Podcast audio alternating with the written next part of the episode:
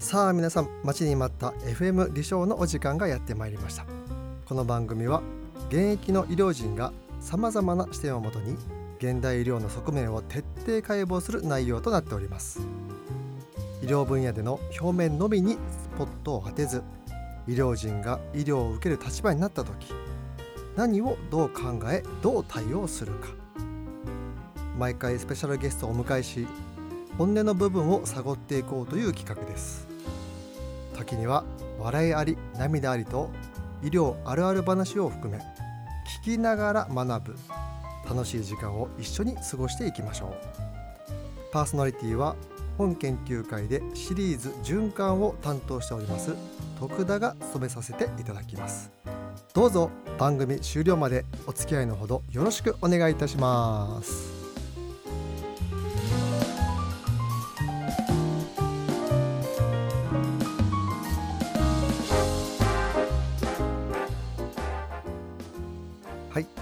第2回目を迎えました FM 理想でございます、えー今回もですねあの前回と同様スペシャルゲストの勝川はじめ先生をお招きしまして、えー第2弾の、FM 理想を展開していきたいと思います。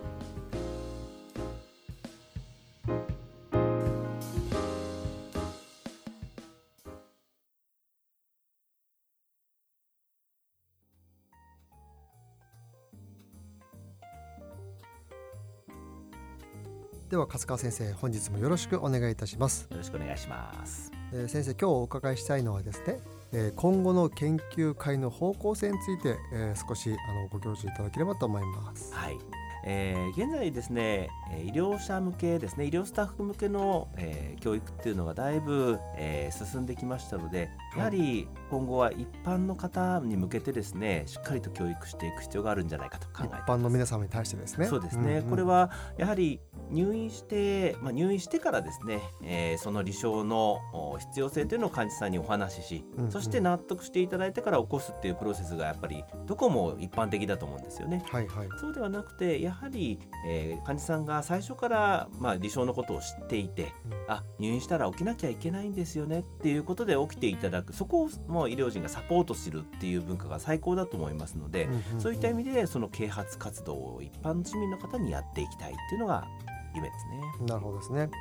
あのーまあ、一般の方に対して、まあ、あの僕ら、あの医療従事者として、まあ、いろんな説明をしていきますけどもどういったところに一般の方って興味があると思いますか？はい、あのちょうど2017年の10月にですね、えーはい最初の、えー一般市民向けの公開講座を、えー開催しまして現在2回開催したんですけれども、はい、まあ、当初はですね、えー入院する時のお金の不安とかそれから金のファンですね。やっぱありますよどれが費用かかるのかとうんか、それからがん告知を突然された時にどんな対応を取ればいいのかとか、そういったところも含めて、まあ、寝たきりこのまま、えー病院にいたら、えーずっと寝てていいんでしょうかという疑問を投げかけてですね、でやっぱりそれは起きなきゃいけないんですよということをメカニズムと生理的な根拠と一緒にですね、えー講義をしたところ非常にこれに興味を持ってくださったと、ああなるほどね、うんここはあの非常に嬉しい反応でしたね。うん。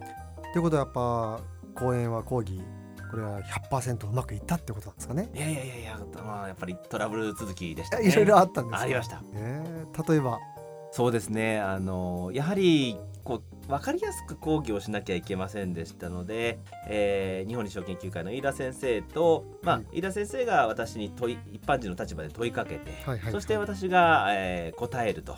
医療人の立場として答えるという形式をとってたんですけれども、うんうん。まあ、なかなかですねあの慣れなくてですね、うんうん。その振りの質問が違う振りが来てしまってですねアドリブでなかなか答えられなくてあたどあたふたしてしまったりそんなこともありましたしね。こう非常に納得していただいていただいて喜んで帰っていただくんですけれどもその際にですね、質問に来た方たくさん行列ができてはい。で、まあ、講義に関する質問なのかなと思いきやですね、はいはい。えー実はみんなご自分の健康相談だったなっていうことがありましたね。はい。ねまあ、確かにあの医療一般向けの方に喋、えー、喋る講座っていうのは言葉自体ももう柔らかくなるだけ分かりやすくってところでその辺の苦労ってやっぱあったんですか？そうですね。やっぱり離床っていう言葉からお話ししなければなりませんので、うん。やはり寝たきり予防とか、うんうん。えーそれを防ぎましょうっていうメインメッセージを発するように心がけていましたね。なるほどですね。先生ねでもこの一般教育講座公開講座も含めて先生がね一人でねあの回していくのは結構大変だと思うんですけども。はい、あのやっぱり一人では限界があります。うん。なのでやはりですね今後は理想インストラクターの皆さんですねここに一般市民向けの教育コースというのがありますので、うんうん。えーこれで各都道府県インストラクターの皆さんに一般市民の教育を少しずつですねお願いしていきそしてうん、えー各地でそういった、えー教育活動がしっかりと行われて、えー一般市民の方が自ら起きてくださる文化が築ける。これをやっぱ目指したいですね。なるほど。ということはこのインストラクターの皆さんの重要性と非常に高いですね。はい、期待されますうね。ん。おっとおここでアラームが鳴ってしまいましたね、えーまだまだあ聞き足りませんけどもお一旦ブレイクタイムとさせていただきます、えーもう少し聞きたいですね。続きは CM の後で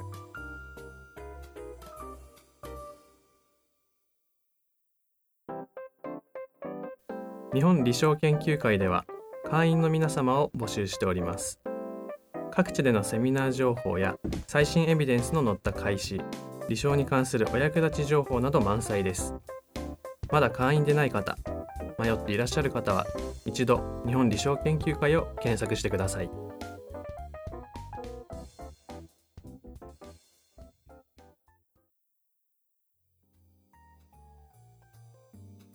先生ねまた教えてほしいんですけども。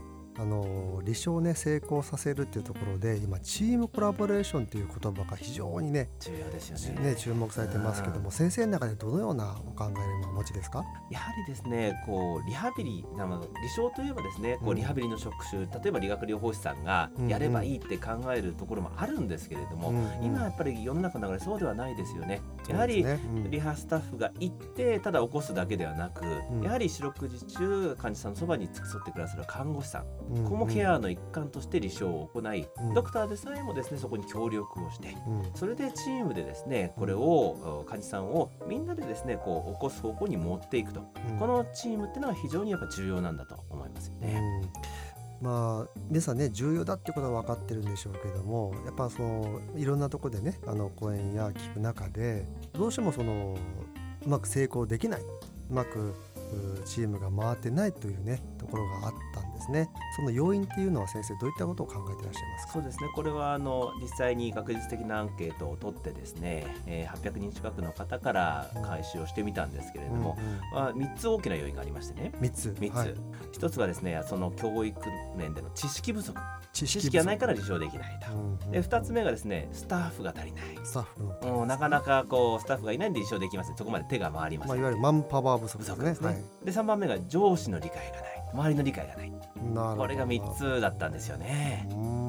意外ですね。そのまあ知識不足。まあこの辺はねその補おうかなっていうところだったんですけどもそのまあスタッフの不足も含めてまあ上司多職種の理解不足っていうのはまだまだなんか僕は意外だなっていう感じがちょっとしますはい、やっぱりどこもですねマンパワー不足それからいろんなこう医療行為が忙しい中でなんで理想っていうところにまだまだですね壁が高いのも現状なんですよね。うんそんな時にやはりですねこう大事なのはうん。みんなで成功体験をするってことだと思うんですよ。まあそうですね、うん、やはりこう患者さんを皆さん良くしようと思ってうん。治療ケアアプローチをしているわけなので、う患者さんが良くなったところをこうみんなで見る。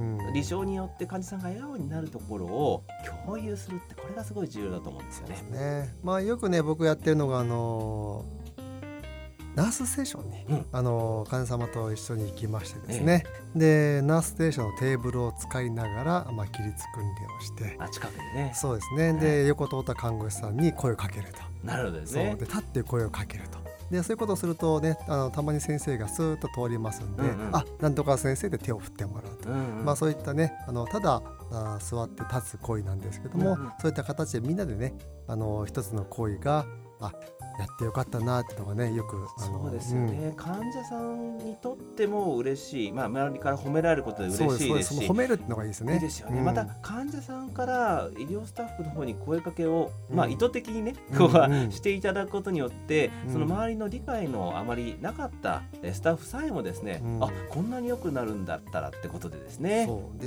そしてそれを見ているご家族様もね非常にあったかいねあの雰囲気になっいい笑て顔になりますよね。そうですそうです。嬉しいですよね、うん。あれ見るとねやっぱりね。ね病棟はねほんわかするんですよね。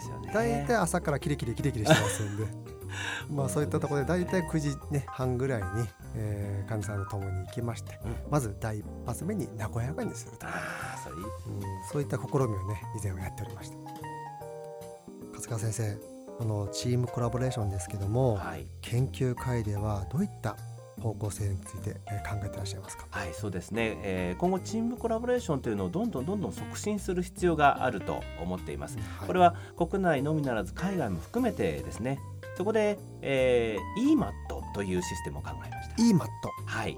Early Mobilization の Assistance Team ということで、離床チームのことですね。なるほどですね。はい、この離床チームですけれども、え2職種3名以上。例えばドクターとナースでもいいですし、はい。ナースと PT さんでもいいですし。うん。とにかくこう自分の職種だけではない職種と会話をしてほしいんですね。なるほどなるほど。そこで離床のことを一緒に考えていただきたいんです。ん。そういったところで、えーチームを組むことによって、理想を進めようじゃないか。という試みね。まさしくチームコラボレーションですね。はい、で、えー東海ではそういったキャンペーンを行っていまして、はい。えーその登録用紙を、えー事務局の方に送っていただくと、うん。EMAT ステッカーと非常にかっこいいですね、えーシール、ステッカーですか、はい、隊員シールがもらえるようになっています。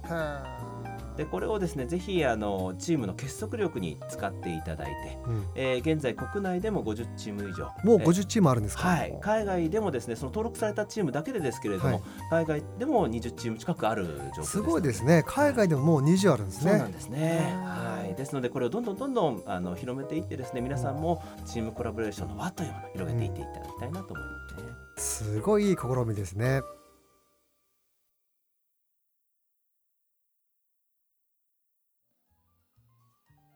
聞きながら学ぶ FM 理賞いかがだったでしょうか？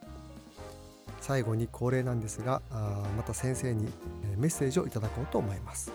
今回は講座の一番最後に出てくるスライドスペースシャトルについてえー先生の思いを聞かせていただければというふうに思います。はい、あのいつも私の講座最後にですね、えー宇宙飛行士野口聡一さんの、うん。えー写真が出てくる。そうですね。えこれはあの実は研究あので時代にお世話になりました JAXA、えー日本の航空、えー研究機構ですね、こちらの方とあの連携を取って許可をいただいていつもあれ使ってるんですけれども、うんうんうんあの実際に野口聡一さんが地球上に戻ってきた時に元気に立ってる写真なんですね。うんうん。でこれ本当に奇跡的な写真でありまして、うん。当たり前ではないんですよ。